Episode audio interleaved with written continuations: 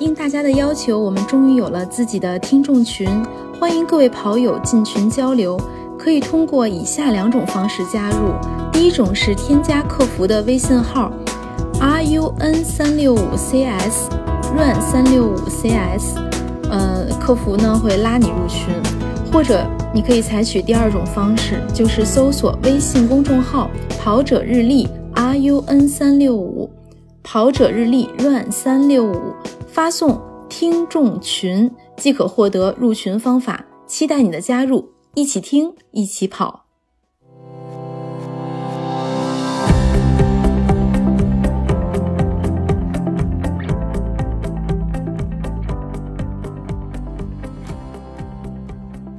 欢迎收听《跑者日历》，我是跑过风景跑不过你的王悦。大家好，我是跑过国内外很多城市的佳宁。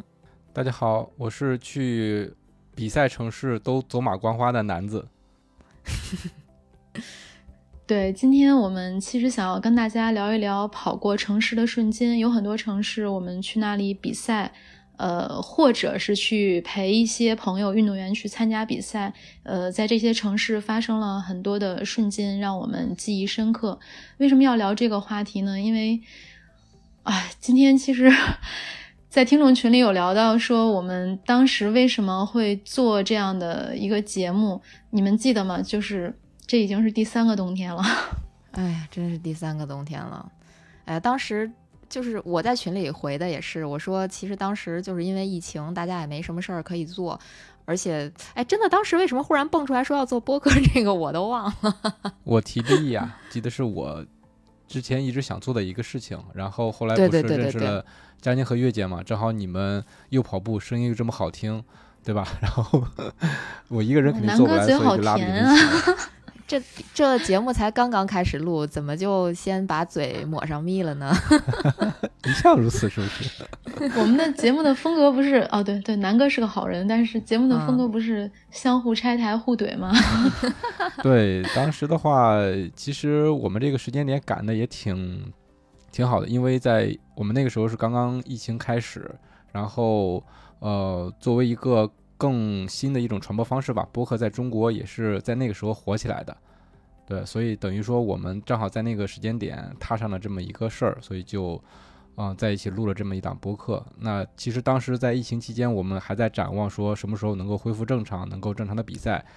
啊，我今天还在想这个事情呢。当时是在不确定中在录节目，到现在的话，感觉这个情况跟以前相比，并没有变好啊，反而更差了。哎，确实是，嗯，那个时候我记得，呃，每天其实除了去跑步之外，基本上也没有什么其他的工作，真的是没什么其他的工作。因为像我这工作总是会跟比赛相关一些嘛，所有的比赛都不断的取消啊，然后不断的延迟啊，就只剩唯一剩下的就只能跑步了。当时南哥提议说，那咱们做个播客吧。其实我还挺，就是怎么说呢，就是在南哥提这个。这个这个叫什么提议之前吧，我对播客这个东西也属于不是很了解，但是呃知道有人在做播客，而且我那会儿那会儿觉得就是不是什么人都可以做播客的，我觉得就是还是要有门槛的。但是南哥提了意之后，包括研究了各种就是录音设备啊，然后这个这个录音方式啊，我就觉得哎这个很可行啊，这南南哥提的这个计划特别好，那我们就试试呗，管它好坏，对吧？对对对。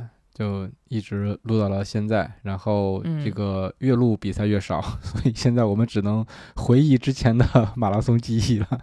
应该这么说，叫越录比赛越少，然后越录节目越多。这倒是，这倒是。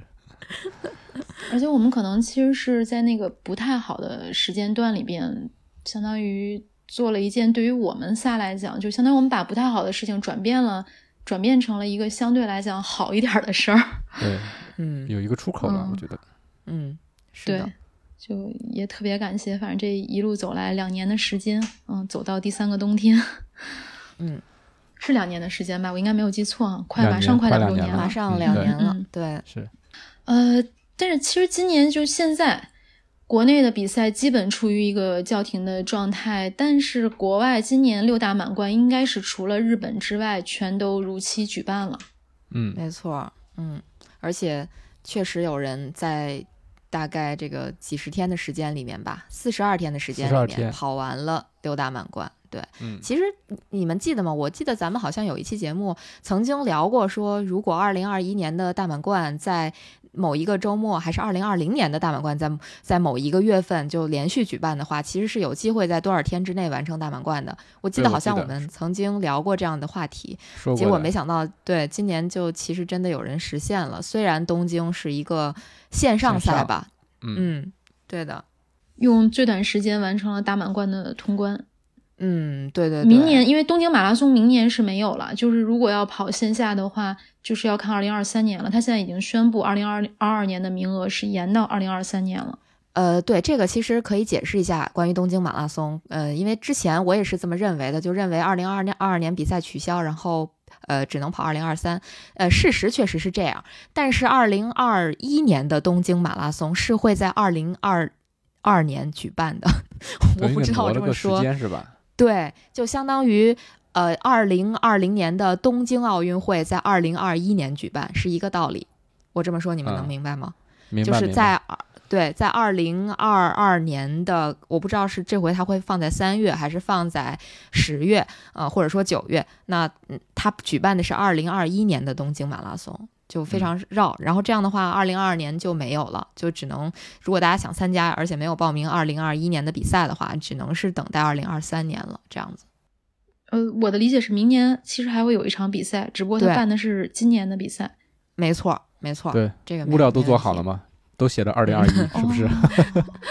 跟跟东京奥运会其实是一个路子，对，这个对这个时空理解起来需要嗯，所以跑起来会有一个穿越的感觉。就是明年我们如果要是有人去跑东京马拉松，然后你在路上就看见二零二一，嗯是，对，是的所，以嗯，刚才说的这位叫沙兰弗拉纳根，对这位呃退役的美国运动员，他在四十二天之内完成了六大马，这真的是一个壮举，而且他其实是对自己的成绩有要求的，他是要每一场比赛都要破三的。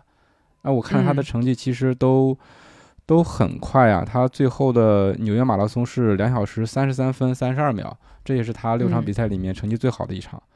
呃，这个真的是相当不容易。没错，弗拉纳根其实是非常有名的马拉松选手。呃，他退役前是拿过纽约马拉松第三名的。如果我没有啊记错的话，他应该是拿过美国境内的大满贯的冠军。呃，这个这个我我我没有具体查啊，我因为我记得他一直都是一个非常非常有名的这个马拉松选手，嗯，然后但是他年龄比较大了，应该，四十岁，嗯，对他，他年龄比嗯较大了，他能在四十岁这样的年纪保持着就连连续六场全程马拉松，在四十二天内，而且全部破三，且大部分成绩基本上都是二三级的这种水平我真的太令人佩服了。还有背靠背的两场比赛，对对对，那个芝加哥跟波士顿吧，对，嗯，这这个其实特别厉害，因为芝加哥跟波士顿离得还不算太近。嗯，他这个就怎么安排领物啊？然后 其实应该还是挺费劲的，就这这中间的这些个波折，嗯国外的这六大满六大满贯都办了，除了东京啊，呃，对比到国内这边儿，真的是，尤其是最近一段时间冷清了很多很多。我觉得这也嗯是跟不同的地方防疫政策不一样有关系。像国内的话，嗯现在就是呃比较严格，感觉国内现在呃国外的话就是呃根据他们的防疫政策，你像最早的时候英超。整个赛场都坐满嗯了，从那个时候开始，感觉大家就体育活动感觉恢复正常的那种感觉。其实我我记得最早的时候，疫情最严重的时候是，其实是中国这边儿，呃，运动赛事是率先恢复的，但是我们一直管得比较严。疫情一起来的话，我们就会就是再再一次的收紧，然后反而嗯是后来呃，国外欧美那边开始跟进开放了之后，他们就一发不可收拾了。嗯 大家都很 happy 的样子，体育场里面全是人，而且这种大型的聚集的赛事也都办得如火如荼的。嗯，这个跟每个国家的政策确实是不一样。咱们国家其实是一直坚持要清零，在嗯有病例的情况下，其实大部分可能百分之九十九的比赛都是没有办法举办的。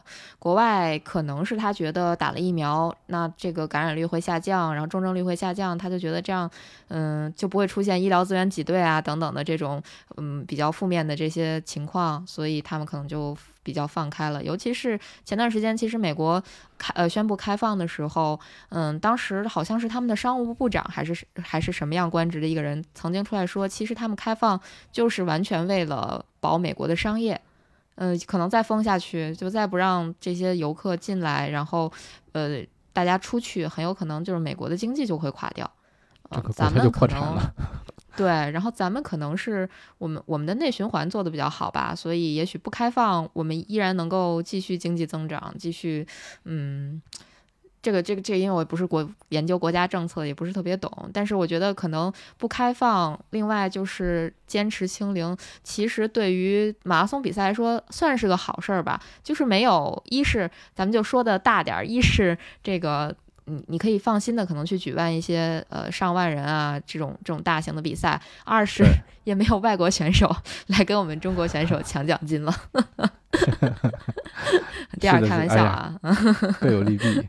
嗯嗯，对对，但是对于本就艰难的赛事公司来说，其实可能是一个雪上加霜的情况。因为在节目开始录之前，其实我刚好在跟几个赛事公司的人在聊天。今年大家都知道，有很多马拉松赛事真的是已经筹备了很长时间，就差最后那一哆嗦，然后被叫停了。那其实，在我们知道，在前期筹备的时候，可能真的百分之五十甚至更多的费用都已经花掉了，但是。大多数的赛事公司其实是没有拿到费用的，就只能是自己承担，然后等明年办赛的时候再说。所以对于他们来讲，这真的是非常艰难的一个冬天。所以就是在这个冬天，如果有赛事公司做一些其他的活动，然后他们以此谋生，或者等明年春天比赛能够全面恢复的时候，这些赛事公司如果还在的话，我觉得跑者真的是应该身体力行支持一下这些赛事公司，太不容易了。嗯，哎，是的，是的，想一想，他们就特别难过。你想，在上一个周期各种不确定的情况下，大家都在准备比赛，眼瞅着比赛要开始了，要爆发了，结果被叫停了。那么他们在之之前损失的基础上，现在在干啥呢？我觉得应该是在规划下一年的比赛吧。但又开始了一个纠结的循环，因为你做了再好的准备，也不知道明年是一个什么形式啊。所以，哎，真的是挺不容易的。其实有很多赛事公司，他们现在也在为了活下去嘛，可能在做一些跟马拉松赛事不是那么有关系的事情。但是我觉得作为跑者，其实真的应该支持他们一下。要理解。呃，但是国内对国内的比赛现在也不是完全被叫停。我们这个节目在周四播出的时候，其实就在呃播出的这个周末，呃，应该是周六，在深圳有一个平安金融中心的国际垂直马拉松大师赛。目前看应该是如期举办，而且这场比赛还有很多国外选手参加。嗯，但是他应该是在国内的国外选手，对吧？就是外籍选手。对对对对，在国内的外籍选手，因为像这种爬楼这些事儿，就是法国人和日本人特别擅长，那些非洲选手反而不擅长。对，上这个 爬升是吧？然后这个非洲人可能比较擅擅长在平路上。对，因为它本身是在金融中心的一个大楼上面，然后去做的这个比赛。然后这个比赛它也是，但还是一个挺洋气的比赛。它是有叫认证单位是世界高塔竞速协会，就是 TWA，还有亚太地区垂直马拉松协会 AVA。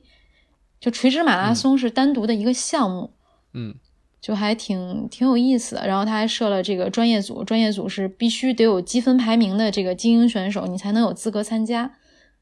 嗯，这算是一个比较好的消息，就是甭管说是上下跑了马拉松，还是前后跑了马拉松，只要能办就是好的。嗯，对，他是那个平安的那个大楼嘛，要爬一百一十六层，就是听起来其实一点都不远，只有五百多米。但是它有三千多级台台阶儿，其实我是没有试过，就看完以后还挺想试一试的。听起来其实也挺累的，爬台阶儿难道不是爬到二层就开始累了吗？对啊，我觉得我现在就是二百零一级台阶，一百多层，真没试过。我记得好像是爬凤凰岭的那个台阶应该是有两千级，我记得当时就爬过一次之后再也不想爬了，感觉要死要活。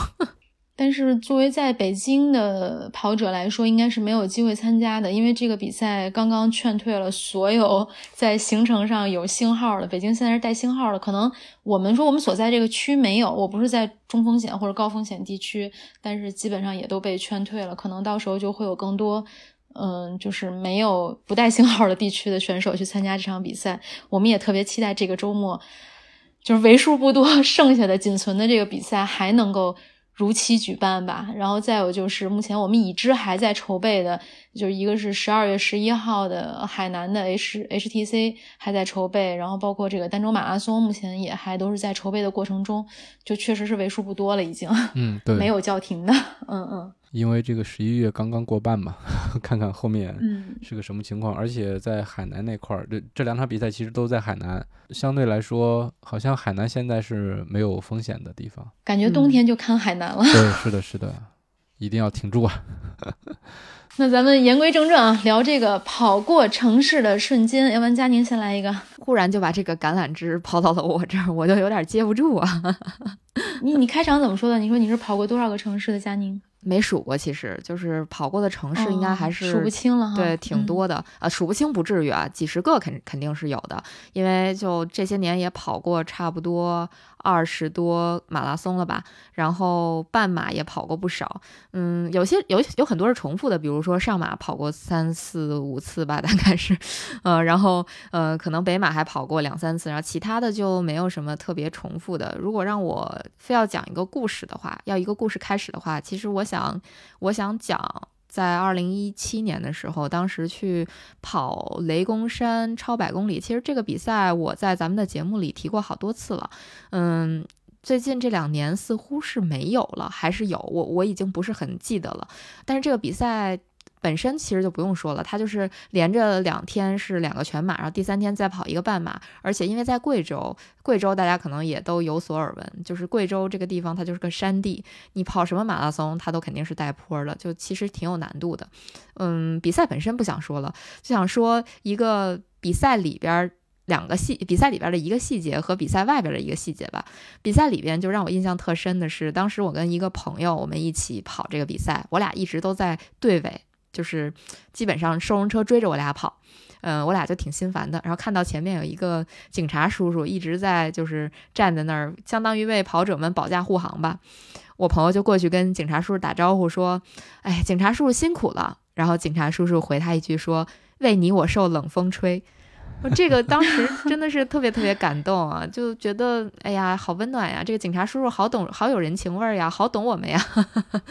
嗯，这是这是比赛中的一个我我觉得还蛮好的一个细节。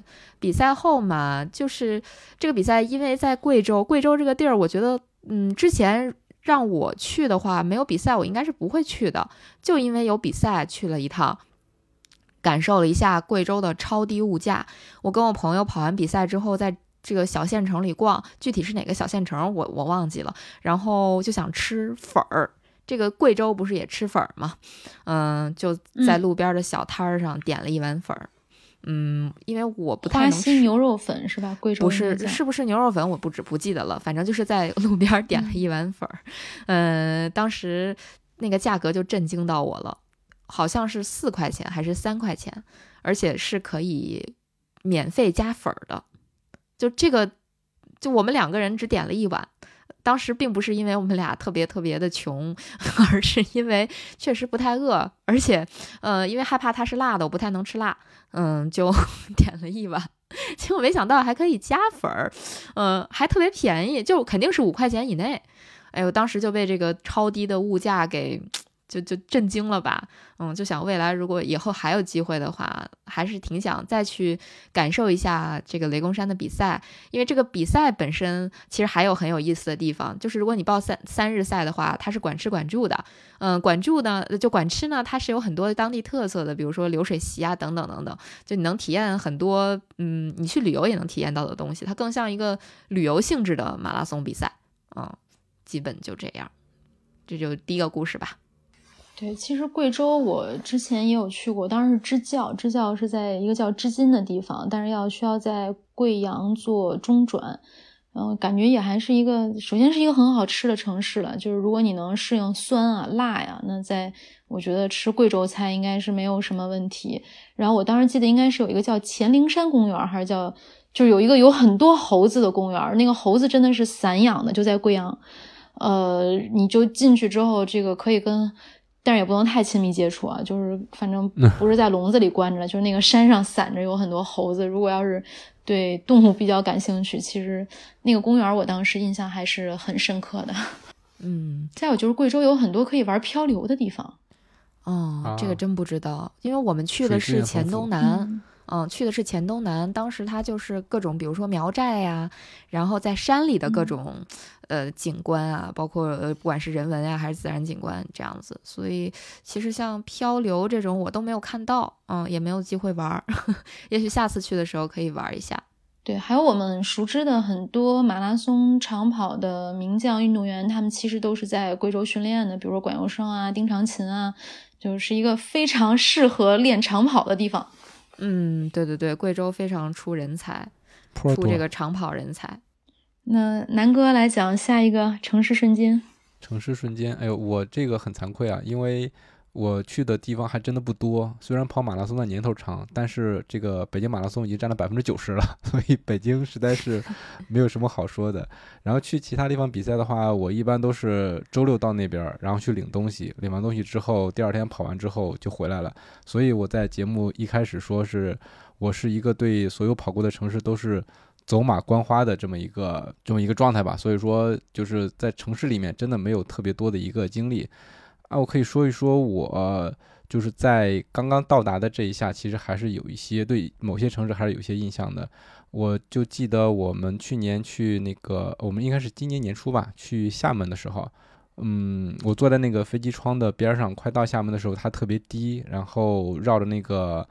呃，因为快要进机场了，所以它会在那边一直盘旋，然后我就看到那个整个厦门的城市俯瞰的一个视角，就我就觉得特别的漂亮，尤其是靠近机场那一块儿，有一大片的比较低矮的房子，但是那个房子特别有特色，是呃红色的顶，我不知道你们有没有印象，红色的顶，然后在在房子的远处，因为它一拐弯还能看到一个海湾，海湾过去之后那边就是城市，然后整个画面的层次特别的漂亮，然后当时我就在那边拍了一张照片儿。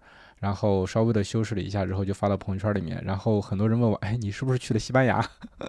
说什么地？说西班牙什么地方也有红顶房子，特别好看。”对我就那个场景就是特别的有印象。对，所以就是这个城市给我的第一印象是特别好的，所以我就整体在厦门待着感觉都非常好，包括。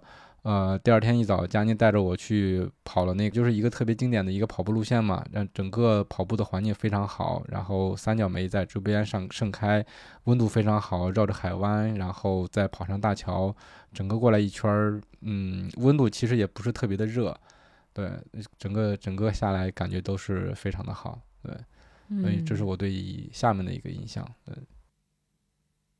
厦门其实是一个特别舒适和宜居的城市，嗯，对，对，我们在那边吃的也非常好。嗯，哎，有很多人会觉得在厦门吃不惯。如果你喜欢吃海鲜，可能还好。然后就是比如说像沙茶面的味道，我们吃一顿两顿还行。如果你要连续在那吃一周，然后你会觉得哇，我想换个味道。嗯，是，什么东西吃多了都是那样，对吧？过去就要体验一下。嗯，因为厦门马拉松的缘故，我大约应该是有五六年的元旦连续一直都是在厦门度过的，就唯有今年，今年我们三个人到厦门的时候，其实已经是春天了嘛。就因为当时真的是一念之差，晚订了一天机票，最后就收到厦门马拉松延期的通知。我我记得那一刻是百感交集的，因为本来要赶过去厦门，又有工作。呃，然后行李还没有收拾，其实之前会觉得有一点烦躁，但是真的突然这个比赛延期了，我记得就那一瞬间，我就想也不用着急赶回家收拾行李了，然后很多在手头着急干的事儿也没那么着急干了，因为反正也延期了嘛，就就是心里就突然一下，然后今年也不用再在厦门过元旦了，然后突然又会觉得又很失落。之前就是一直在厦门过元旦的时候，我其实心里还曾经过有过一点小抱怨，就会觉得。每年这个时候大过节的，然后我都在同一个地方。那其实说到这儿，就可以给大家推荐一些厦门我觉得还不错的地方。就大家可能常去的都会说我们要去厦门大学，要去鼓浪屿。其实厦门有很多特别美的山，然后山上是有适合越野的路线，然后有的山上有茶棚。其实我觉得去厦门玩的朋友，如果以后有机会可以开发一下厦门的山。嗯嗯，它都是那种不高的山，嗯嗯，包括之前我们是不是还合作了有一个比赛，它也是一个在山上的越野赛，跑者日历有做过报名，是是的。嗯其实就是福建当地的越野赛，我还算是跑过两个。我跑过这个江乐五十，就是他第一届的比赛，我去跑过。我还跑过，呃，武夷山武夷山五十，啊都是最开始他只有最最高五十公里比赛的时候都去过。然后就我一共没跑过几个越野赛，竟然在福建就打卡了两个，所以呃，我还挺希望有机会可以去厦门或者是福州参加一个越野比赛的，因为这两个毕竟是福建比较大的城市嘛，嗯，顺便就再玩一玩。嗯对，当时跟我们合作的那个越野赛也是因为同样的原因，当时我记得应该也是延期掉了。那希望就是 明年的时候，这个越野赛能够如期，然后我们三个人都能去体验一下，因为福建的山还是挺温柔的。嗯，南方的山大部分都挺温柔的。嗯，说是温柔，但是爬起来也是有难度的。它那个坡虽然不是特别多吧，呃，不是特别的陡吧，但是它会连绵起伏的那种。嗯，是参考周山，就刚佳宁说武夷山五十的时候，我腿就软了一下，因为我也曾经去过武夷山，虽然没跑过越野赛，但是当时当地的朋友也有带我在当地爬山，反正想起来还真的是很腿软。对，武夷山就是怎么说呢？它有一些爬升是那种在岩壁上你爬的那个石台，就是相当于在岩壁上凿出来的台阶儿，爬升特别恐怖，看起来是垂直的那那个样那个样子。但是其他的其实没有那么的难爬。呃，只有部嗯分路线比较险，然后其他的都还挺容易的。我记得我那会儿非常非常菜鸟，我武夷山五十只跑了十个半小时，就非常非常菜，就就是马拉松要跑五个多小时那样。但是武夷山五十我只跑了十个半，所以我觉得武夷山五十肯定不是一个很难的比赛。完赛就好，完赛相对。温柔哈，嗯，对对对相对温柔。是的，是的。而且现在厦门那块儿温度也不冷吧？我记得之前北京降温的时候，他们还短裤呢。不冷，厦嗯门四季如春嘛，嗯。厦门只有一年的马拉松比赛赶上了大暴雨，就当时是非常冷的。其实一般厦门就是在元旦第一周之后，第一周跑马拉松的时候，都会就你？穿短裤、跨栏儿，啊，有的时候相当热，非常热。啊，厦门马拉松最早不是在三月份办，后来它挪到元旦前元元旦后，其实就是因为这个原因，就那时候还稍微凉快一点儿，就到嗯三月份就可能已经热到完全没法跑的状态了嘛。明白明白，三月份就相当于到北京夏天的嗯温度了，是吧？对对，哇，现在该到我了，是吧？我讲我这个印象深刻的跑过城市的瞬间。呃，其实我开场的时候我说的，我是改编了一个城市的马拉松宣传的 slogan，呃，跑过风景，跑过你。我说我跑过风景，但是跑不过你，因为确实可能平时训练太佛系了，只有比赛的时候才稍微严肃一点儿。呃，这个是杭州马拉松的 slogan，特别遗憾，今年的杭马也没能如期举办。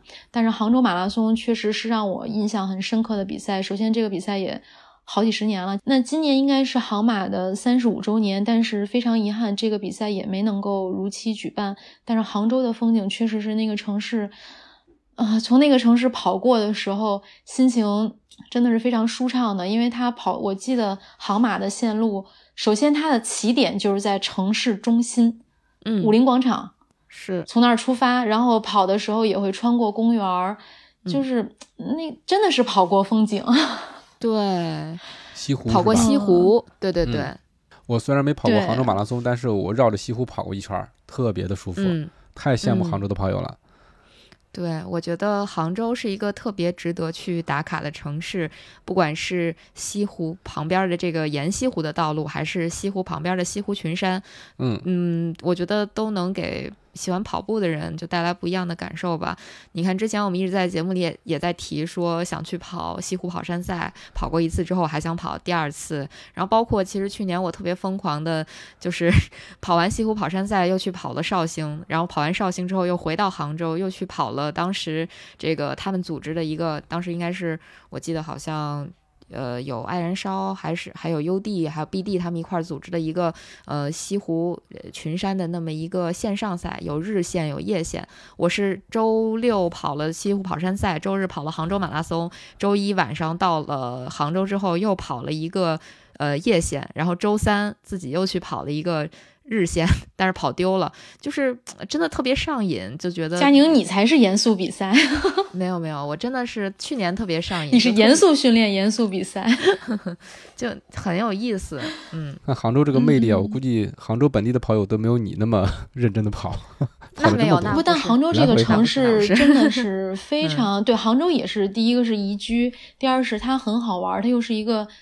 很文艺的城市，就有很多很好打卡的小店，嗯，而且周边如果就是你要人文，它有很文艺的一些小店。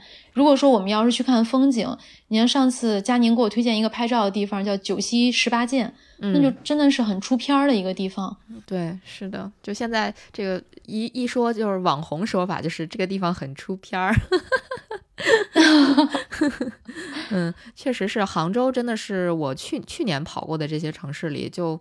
我特别想再回去再去跑一下的，所以今年就抽了这个杭州马拉松的半程，然后呢又呃看了这个，就又又跑又报名了西湖跑山赛。哎，你中签了吗？今年杭州马拉松很难中啊。中了，你俩不能跑了。对我中了，因为当时对我当时想的是，呃，周六杭呃周六西湖跑山赛，周日就跑一个半程，然后 就没事与愿违嘛，确实是没有机会在。就是去到杭州，嗯，真的很想再去西湖群山上去茶山上跑一跑。就是我觉得西湖边上的山真的特别值得去溜达溜达。包括有我有不跑步的同学在杭州，他都会带我去走那种小路，然后去西湖边上的山上溜达。所以我就觉得那个环境真的是很好，尤其是你可以去这个龙井村，然后找一个农家 去泡一杯茶，他们会一直给你添水添茶，然后呃会给你上那个小橘子。我记得之前的节目里面有也有讲过，我当时在都知道佳宁爱吃橘子，对对对，宁海的比赛里边就特别爱吃那个橘子嘛。然后后来转转过头到了十一月份再去杭州的时候，呃也吃到了类似橘子，就觉得哎呀好幸福啊。哎，我也推荐一个杭州的好吃的，就在杭州市区，你可以去吃一个叫“老头油爆虾”。哦，这名字听着这么劲爆。嗯，哦，特别好吃。对，难道我我是去吃过，而且还不贵，就是好像应该是三十来块钱一盘虾。嗯，你说到这个，我忽然想起来，还可以去吃半川。啊，半川应该是碳水是吧？呃，对，就是，其实就是面，杭可能是杭州的面吧，就就是去年以前去过杭州很多次，就也去过不少次数，十十来八九次的，但是真的头一次才知道杭州有这么一个特色的这个算是就是料理吧。就半川这个东西，然后就停不下来，就想去各种大家推荐的半川店去尝试去吃，确实都很好吃啊。它是因为那个怎么说，就是拌面的那个调料很好吃吗？哦，应该是这样，有半川，有片儿川，片儿川，就是南方人他们不会有儿化音，片儿川。叫叫片儿川，我我不知道啊，就是我我我我如果用北京的说法，是不是就片儿川？对对对，就是片儿川。对北京说法可能就是片儿川，我当时就觉得它叫片儿川，后来人家说叫片儿川。呃，当然就是如果有杭州的朋友听我们的节目的话，可以纠正一下我们到底这个怎么读。就是不管是半川还是这个片儿川、片儿川，就都还挺好吃的。我觉得就是，如果你去去过杭州但没吃过这个的话，下次去杭州一定要去吃一吃。路边小店就都很好吃了。啊，我理解应该一个就是拌面，一个是汤面。对，是的，适合跑者补充碳水，在赛前吃。嗯嗯，是的。瞧瞧北北方的跑者到南方也是吃面嘛，对吧？蟹黄面。片儿川，哎呀，蟹黄面，哎呀，我这两天还在回味蟹黄面这个事儿，就想想唯一一届无锡是吧？对对对，在在十一月份举办的这个无锡马拉松，然后我们就嗯去吃到了这个特别好的蟹黄面啊，然后今年也没有机会了，唉，反正因为比赛的延期，确实是让我们能够在不同的季节或者月份去见识不同的城市。因为无锡马拉松，我也是就是连续去啊，每年都是三四月份去，应该都是三月份。后来突然就那一年，咱们仨是秋天去的，结果后来蟹黄面相当于弥补了这个没有在春天跑无锡的遗憾。明年应该有很多比赛也会时间也会更改，那就去看不同城市的不同季节吧。对，就是我觉得嗯这也是一个机会啊。你像有些比赛之前的时间全都是固定的，现在其实全都不固定的。现在最流行的是什么呢？就是要看窗口期，办赛要看这个疫情的窗口期。如果最近一段时间比较稳的话，那有可能去正式的举办；如果错过窗口期的话，就可能就要再等，错过等一年。错过等一年，双十一，嗯，那对跑者来说的话，那可以有机会在不同的时间去到不同的城市去体验不同的东西，对吧？嗯，是的，所以有的事儿可能就像我说，可能本来是不好，但是我们尽量往好的方向去想。对，对，没错。嗯，那佳宁再来一个吧，跑过城市的瞬间，哎呀，我我我可能还叹口气呢。在就是可能觉得，那我讲一个听起来像是比较新鲜的吧，就是我二零一九年的时候去了波士顿马拉松，但我不是去参赛啊，我是有工作在那边。然后，嗯，当时刚好是比赛期间嘛，然后比赛期间，嗯，大家都有这种赛前去吃面的这种习惯嘛，吃碳水嘛，补充这个各种高高热量嘛。我呢就在朋友的推荐下去了，当时波士顿结束的，就它终点附近那条街上，呃，去吃日本拉面、日式拉面。结果我中午中午跟着朋友一块儿去的，一进面馆就发现他的墙上有川内优辉。嗯，然后我就一打听，发现川内优辉每年去参加波士顿马拉松的时候，都会在那个面馆用餐，就是赛前一晚会在那儿用餐。于是我当即决定，当天晚上就再去吃一顿。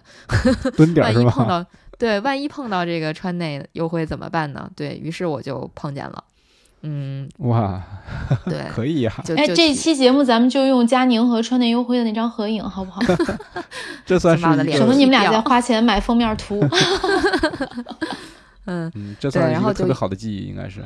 对，然后就遇上了嗯川内。当时，嗯，其实他还挺害羞的，他是和他的团队一块儿来吃饭的。我们是询问了他的，应该是像经纪人一样的那样一个人，说我们可不可以和他去合个影，然后嗯嗯嗯，呃，这个这个，对吧？亲密接触一下，然后对方说 OK 啊，没问题。然后川内就非常非常除了合影，你还怎么亲密接触了？嗯握了握手吧，摸了他两下。对，然后你说我还直害怕，嗯，对那个时候川内非常抱了一下火嘛，嗯对吧？因为他拿了二零一八年非常冷那届的冠军，他是卫冕冠军，而且那段时间他在国内的人那个表气情，嗯，对也相当传播度非常高。对对，所以嗯，也是在朋友的怂恿下，就觉得嗯，既然有机会跟他去呃交流一下，当然最后嗯也没交流成，人家也不说英语，就互相 thank you 了一下就结束了。啊，很短的一个会面。对对对，嗯，偶像学会说英语是多么重要的事情。嗯，可以为了偶像学日语。对，让我嗯想起来有些在那个训练场啊或者球场门口堵着那个球星等签名的那种感觉，是吧？对对对，还真有点儿那种感觉。对对嗯对对对，是这个事儿，因为我也干过。嗯，而且没想到他在美国还去吃日餐，其实很我以为就比如说会吃一碗什么意大利面，哦番茄什么番茄笔管面。哎，真的就是，比如说你们到国嗯外比赛，会想着，比如说赛前去吃一个嗯中餐吗？牛肉面中式拉面或者什么的，不会是吗？这就是因人而异。就我有、嗯我有很多朋友，你看我去巴黎的时候，我跟一个中国的一个呃朋友，我一我一个很好的一个闺蜜，我俩一起去的，她就是一定要吃中餐，然后我就觉得就还是吃当地的菜吧，嗯，因为当地有很多很好吃的。对，对，这个其实就是看当时有没有这个条件了。其实你到一个新的地方去，你一方面是说想尝试当地的一些新的东西，另一方面说你是因为要比赛了，所以说要吃平时吃的东西。找个中餐馆儿。对，如果是我的话，可能如果是嗯比赛为重的话，那我可能会呃找个中餐馆儿，或者说自己备盒方便面。这样的话，保险。对我刚刚刚有说带泡面啊，哎，其实说起这个，我又想起来一个在也是比赛外的那么一个故事。二零一九年的伦敦马拉松，我我们当时比完赛之后，就去到一个呃朋友他的酒店房间，他给我们做了红油面皮儿。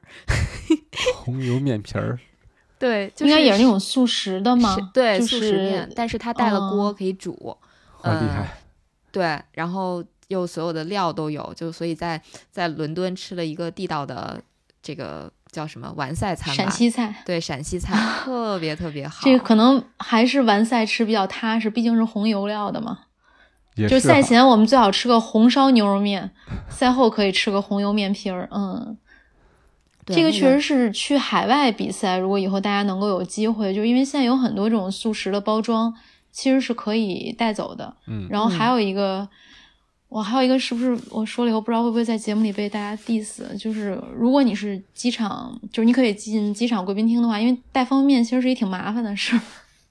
哦，去贵宾厅顺两个是吗？明白，是蹭是吧？就如果你要比赛，对，如果你要比赛的话，因为确实它它塞行李箱里，然后又又颠又怕碎，然后，哎，请大家不要 diss 我，没事，碎了没关系，当干脆面了嘛。议会议会嗯议会，哎呀，这还蛮好玩的，因为我我记得就是，其实一九年伦敦有很多有意思的记忆，包括在比赛结束后，我们跑到朋友他们租的一个小公寓里边去吃火锅，也特别特别开心，就是庆功宴吧，算是嗯在完赛之后，嗯。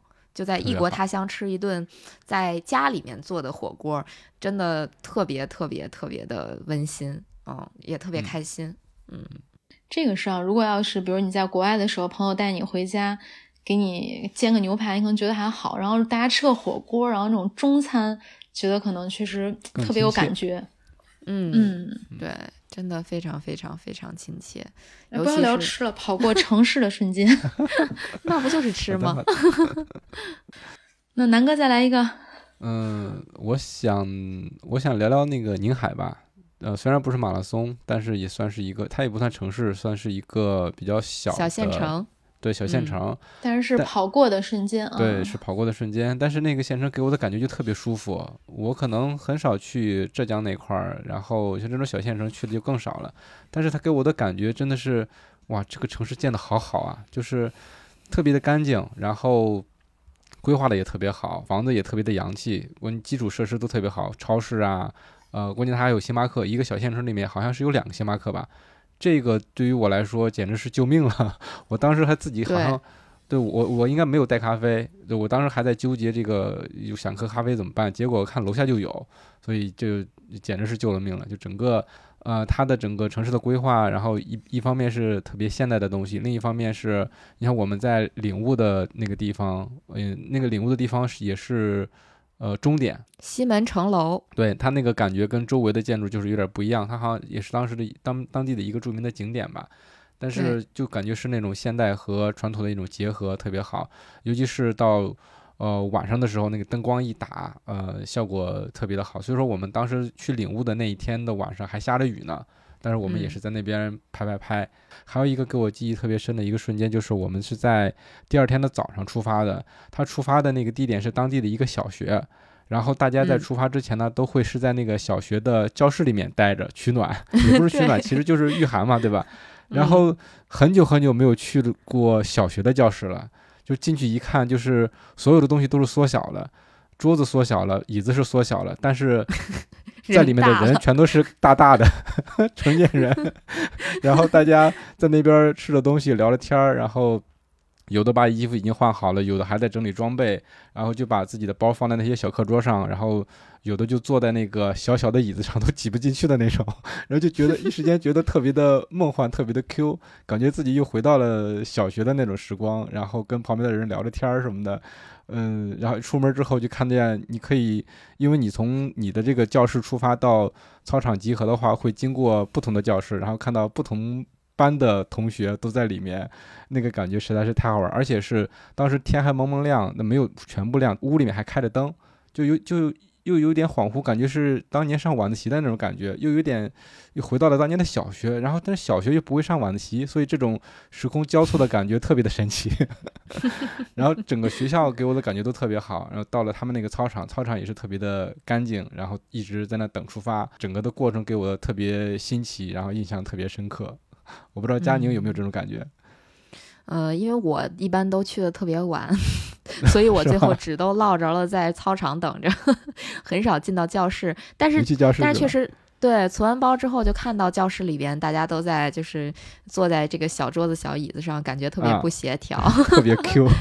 对，但又很有意思。对，宁海这个出发还挺有特色的。大家如果等越野赛全面恢复的时候，也可以考虑去宁海玩一玩。我觉得，嗯，宁海一百应该算是国内还蛮不错的，组织等等各方面都挺好的那么一个越野赛。嗯，而且不是很难。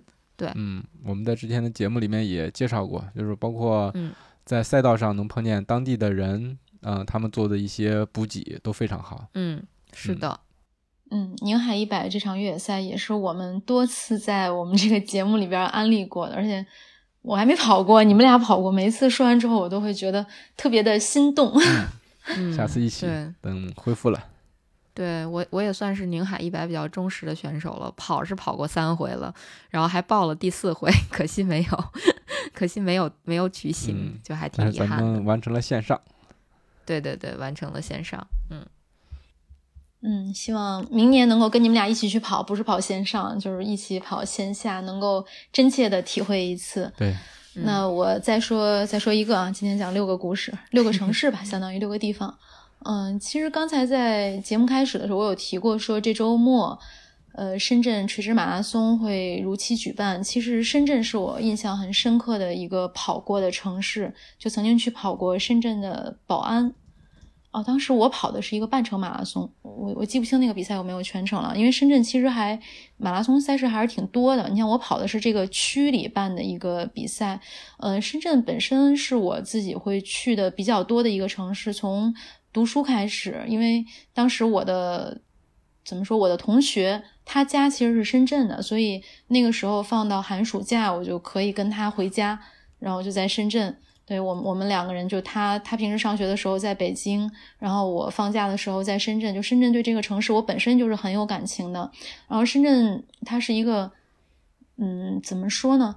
他很少有人说会说自己是深圳人，就深圳在那儿生活的人，他都是从各个省城市去过去的，所以深圳它也是一个很包容的城市，是一个很快速的城市，呃，生活呢也是非常的舒适，它的变化也很快。像我们说这个周末这场比赛，就是这个应该是全国第二高的大楼，在全国第二高的大楼上举办，就在深圳，反正就是这个城市，我怎么该该怎么分享？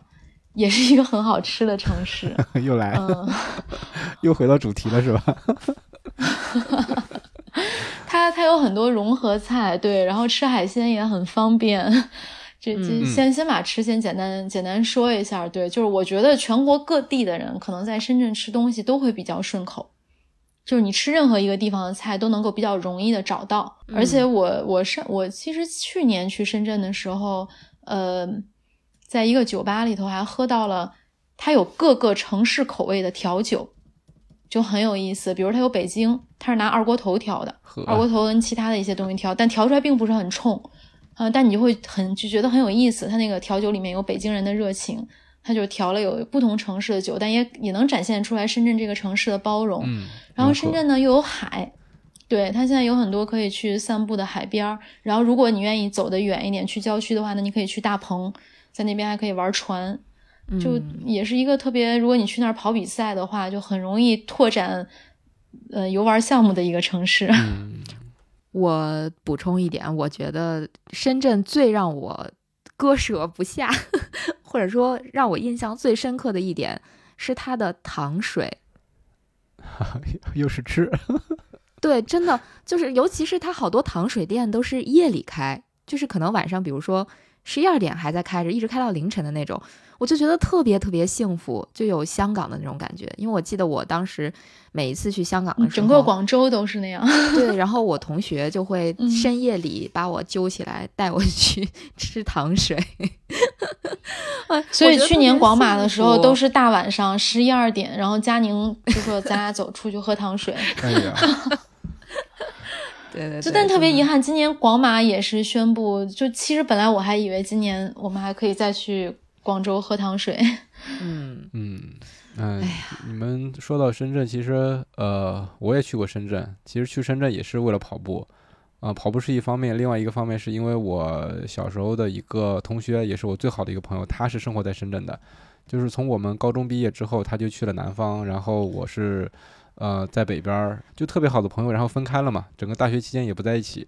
然后好多年没见，然后就趁着跑马拉松的机会，他在深圳那边儿，然后我就过去，趁着这个机会也是见了一个面儿。呃，深圳给我的感觉也是非常好的。下了飞机之后，就是那种海滨城市的那种带着海的气息的那种风。当时其实给我的感觉就特别奇特，因为好朋友好久没见了嘛，就相当于我到这个城市来，然后去看一看你在这边生活的怎么样，然后顺便再跑个步，呃，聊聊天儿什么的，这个感觉是很奇妙的。对，当时我们也是，嗯，花了时间聊的也不多，其实因为他知道我第二天要跑步，也没有说半夜的把我给拉过去喝糖水，所以说我们整个见面的 时间也不长。但是那个感 diss，一下我，南哥你学坏了。要不是你说，我还不知道有糖水呢啊，难道是跟我学的吗？他跟谁学坏的？对，就是这个感觉非常好。到一个城市去见你许久未见的朋友，然后再跑一个步，互相沟通沟通。对，正好前两天是他的生日，我们还互相打了个电话，啊、聊了一聊。嗯，其实如果不是那一场深圳马拉松，可能我们中间这么些年都不会再见一面，仅仅是电话联系。对，嗯，对，真的是，哎呀，觉得未来如果比赛全面恢复了的话，比赛还对咱们来说也是一个见朋友的特别好的机会，对吧？对就是大家在各地的朋友可以一一起见一见。比如说我们去越野东海，当时也是南哥的同学招待了我们，就真的感觉很棒，就是他乡遇故知嘛，对吧？这不是人生几大喜吗？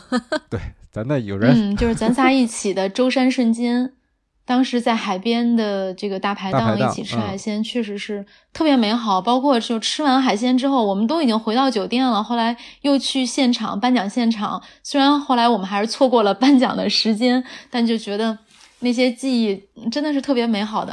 嗯，对啊，现在回想起来，真的有很多值得记忆的或者好玩的一些瞬间。嗯，嗯，那今天先回忆这么多，接下来进入到我们今天的推荐环节。哎呀，佳宁来吧。嗯，佳宁来吧，嗯佳宁对哎对这个比较熟悉，差点就剧透了是吧？推对，差点剧？透，但是我也嗯挺关注的。对，就是大家都还蛮关注的一件事儿，今天官宣了，在我们录节目的当天，十一月十六号官宣了，就是有一名中国车手将要在新赛季的 F 一出现在正赛的赛场上了。这个人就是周冠宇。嗯，嗯其实就中国的 F 一车手，就怎么说呢？就是大家期待的中国首位 F 一正式车手，这个风其实吹了好几年了。之前有什么马青叶呀、什么的，就我不知道大家关注 F 一的或者不关注 F 一、关注赛车的人有没有听过这个名字？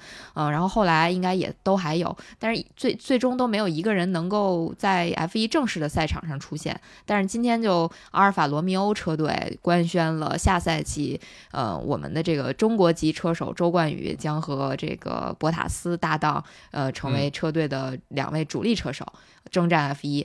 嗯，周冠宇应该是和阿尔法罗密欧签约了两年，所以不出意外的话，未来两年我们是可以在这个世界上最烧钱的呃运动上见到第一个这个中国身影的。因为日本车手其实很早以前就已经呃出现出现过在 F 一里面，日本还曾经有过车队嘛，啊、所以就是对于咱们中国人来讲，这是一个很大的突破。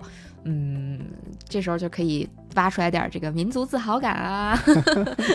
嗯，但是确实还是蛮可以关注期待一下他的。表现。嗯对对对，对对对期待一下周冠宇的表现。嗯嗯嗯，如果不了解 F 一的话，其实可以说一下，就是成为一个真正的 F 一车手有多难。你像这场这这种比赛，不像呃足球或者篮球，它有那么多的职业运动员，或者说你能进到这个最顶级的赛事里头去的。F 一一共只有十个车队，每一个车队有两位车手，一个一号车手，一个二号车手，所以说能参与这个比赛的人在全世界也就只有二十个人，所以这二十个人是最顶级的。然后明年开始有一位中国车手在里面，所以这个是非常值得骄傲的一个事情。哎，我觉得阿尔法罗密欧车队应该会一下增加很多粉丝是吧？就是中国对中国人的拥趸。对对这个。嗯，这个其实成为这个正式车手真的很不容易啊！你除了有技术之外，技术过硬之外，而且还要有钱啊。从你一开始从事这项运动，它其实就是在烧钱。嗯，而且这个赛车也是从小练起，它不是说你你半道儿转行然后练就能练出来的。对，周冠宇也非常年轻，刚刚二十二岁，嗯，可以期待一下他的表现。而且很帅。是的，对，还蛮帅的。很多人看到官宣的那个海报之后说：“哎，这不是谢霆锋吗 我看到那个海报之后，我感觉像是八十年代的港台的那种明星的宣传海报。然后小周肯定不这么想啊，他想我比谢霆锋年轻很多啊。嗯，总之大家可以期待一下。好，那我们今天的节目就到这里了。如果你觉得有料有趣，请一定为我们点赞、转发和留言，这对我们很重要。我们也会不定期的选取大家的留言，在节目里阅读，让更多的人听到你的意见。另外，也可以全网搜索“跑者日历”，发现更多精彩和惊喜。再见。谢谢，拜拜再见，拜拜。哦，下周要听我们的装备说有大礼，提醒一下，如果你听到了这里，再见，真的再见喽，嗯，拜拜。